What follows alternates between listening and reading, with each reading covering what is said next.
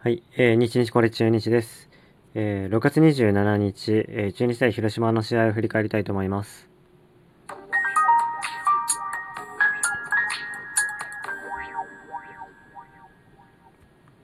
はい、えー、6月27日、中日対広島の試合がマツダスタジアムでありました。えー、結果ですが、1対1の引き分けで終わりました。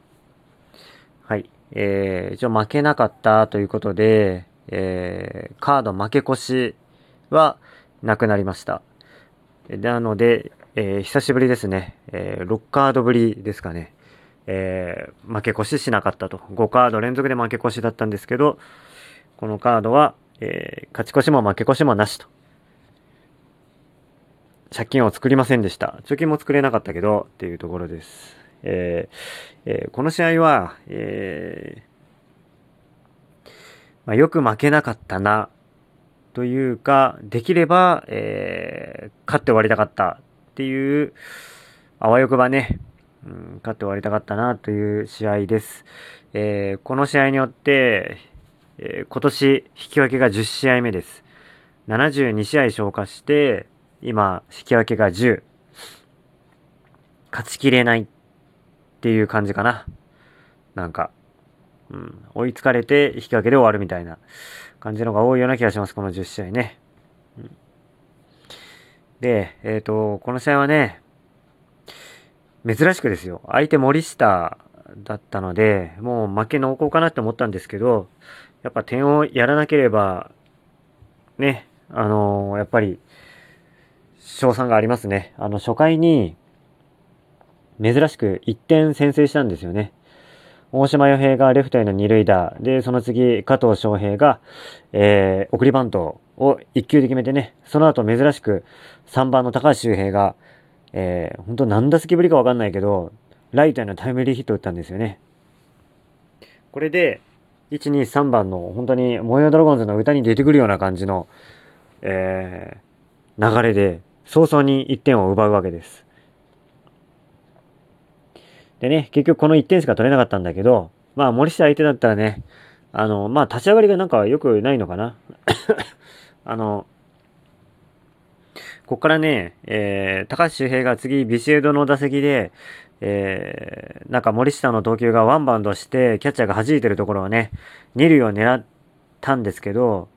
あのーすぐ取られてね、二塁投げられてアウトになって、速攻にツーアウトランナーなしになってしまったんですけどね。ここはね、僕はあの、暴走かなと思ったんですけど、あの、与田監督のコメント見るとね、まあ、あの、攻めた結果だから、走塁に関しては、えっ、と、どんどん積極走塁を、えー春のキャンプから求めているから、え全然攻めないですというコメントがありました。だけどね、これはちょっと打球判断、打球というか、あの、判断悪いと思いますけどね。あの、自分の足とかも考えてね、ちょっとこれはもったいなかったなと僕は思いましたけどね。はい。で、えっ、と、この試合、今日ですね、ちょっとね、あの まあ、えー、7番ね、キャッチャーで桂伊織だったんですね。これはね、あのー良かったなと思うんです。で、結果ね、あの9イニングで1失点しか取られてないですよ。やっぱりね、あの桂伊織が出ると、今のところ2点、2点、2点、1点なんで、4試合で、えー7点しか取られてないんですね。守備力高めなんですね、やっぱり。桂よりは、なんか、何がいいのか分かんないけど、えーすごいなっていうのが、えー今日の印象です。で、ちょっとね、最初でスターティングメンバー、桂より入っててよかったなと思ったんだけど、その前はね、打つ6番、セカンド、安倍ですよ。安倍出しちゃったんですよ。与田監督ね。これね、いろんな中日ドラゴンズファンがなんで安倍出すんだ、なんで安倍に結局ね、4打席与え、あの、回ってきたんですね。で、案の定4打数ノーヒットですよ。うん。で、打率もね、今、2割0分9厘かな ?2 割0分6厘か。になってて、えー、っとね、これ本当に弁護のしようがないというか、僕もね、なんで出すかなって感じがします。安倍を出すだけで、あのー、4つのアウトを自動的に与えちゃってるようなもんなんですよね。で、えっ、と、今日の試合、えー、初回から、えー、森下の直球狙いだったっぽいんですね。あのー、初回の攻撃から、大島とか、高橋周平とか、まあ、ビシエドしかり、どのしかり、えー、森下の直球を積極的に打ち返していこうっていうので、えー、まあヒットになり、ボンダにもなったりはしたけど、そういう作戦だったっぽいんですよね。で、一応ですね、あの直球に強いと言われている阿部なので、えっ、ー、と、スタンディングメンバーに名を連れたのかなとは思いました。で、あと、まあ、二塁をやるなら、溝脇か、あと、三俣ですよね。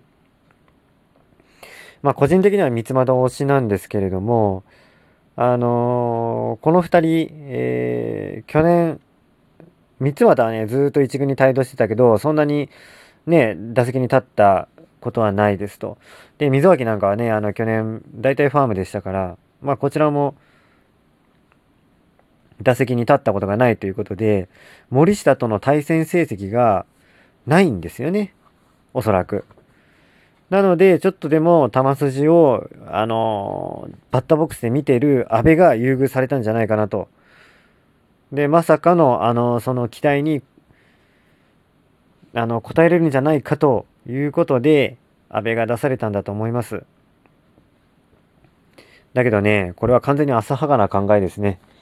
あの、安倍、本当に今年は、平田と一緒で能力が著しく低下してる。あの、視力かなんかがもうね、低下してるんだと思うんですよ。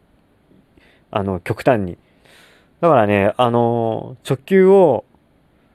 もう当たらないです。あのいろんなね、ピッチャーの直球は空振りするし、えー、甘いところでもファールにするし、ちょっとね、平田と一緒に、これはあの、2軍に送り込まれた方が良かったですね、あの時期にね。開幕して20試合目ぐらいかな。うん。で、あの、もうね、いても本当にやばいですね。あの、今打率が2割0分6厘で、チャンスに至っては、得点圏に至っては1割0分6厘なんですよ。47打数の5安打。でね、ホームランも4本。4本だったらね、うーん、215打席かな、今、立って。で、4本しかホームラン打ってなくて、これはね、それよりは別に他の、三俣とかのね、あのー、しぶといバッティングが見たいですよね。どっちかっていうと。っていうような感じがしますけどね。個人的には。うん、ちょっと安倍選手が出た時は、スターティングデバーに入ってる時は、ちょっとあの、絶望感を覚えるように自分はなってきてしまっています。あと、勝のね、ピッチャー勝の6回を投げて6安打4奪三振、フォアボール2つ。あの、前回ね、7回途中で、えっ、ー、と、2安打で、まあ、それが、ホームランでね、ツーランホームランで負け投手になったんですけど、まあ、いいピッチングしてると言っていいんじゃないですかね。ただね、あのー、まあ、この打線だから、打線が全然打てないから、コントロールミス許されないっていうところで、えっと、最新に注意払って注意払ってで、えー、6回にね、あの、ツーアウト取ったのに、そこからフォアボール出しちゃったんですよね。で、それが結局、あの、次のバッターにタイムリー打たれて、で、点に繋がっちゃったんですけど、こういうとこはもったいないですね。ただまあ、これ本当に強力な、え、援護、あの、打線の援護が期待できるんなれば、もうちょっと大胆に攻めることもできるし、あの、配球とかも変わってくると思うんですよね。そういったところで、ちょっとあの、勝つのは本当にかわいそうだなと。まあ、中日の選抜陣みんなに言えることなんですけどね。ちょっとかわいそうだなっていう投球が続いてます。なので、本当に悪循環ですよね。あの、セリーグ1の、えー、ピッチャー陣を誇っているにもかかわらず、えー、かなり、えー、ピッチャー陣がプレッシャーをがかかった中での投球をね、強いられてるってことですよ。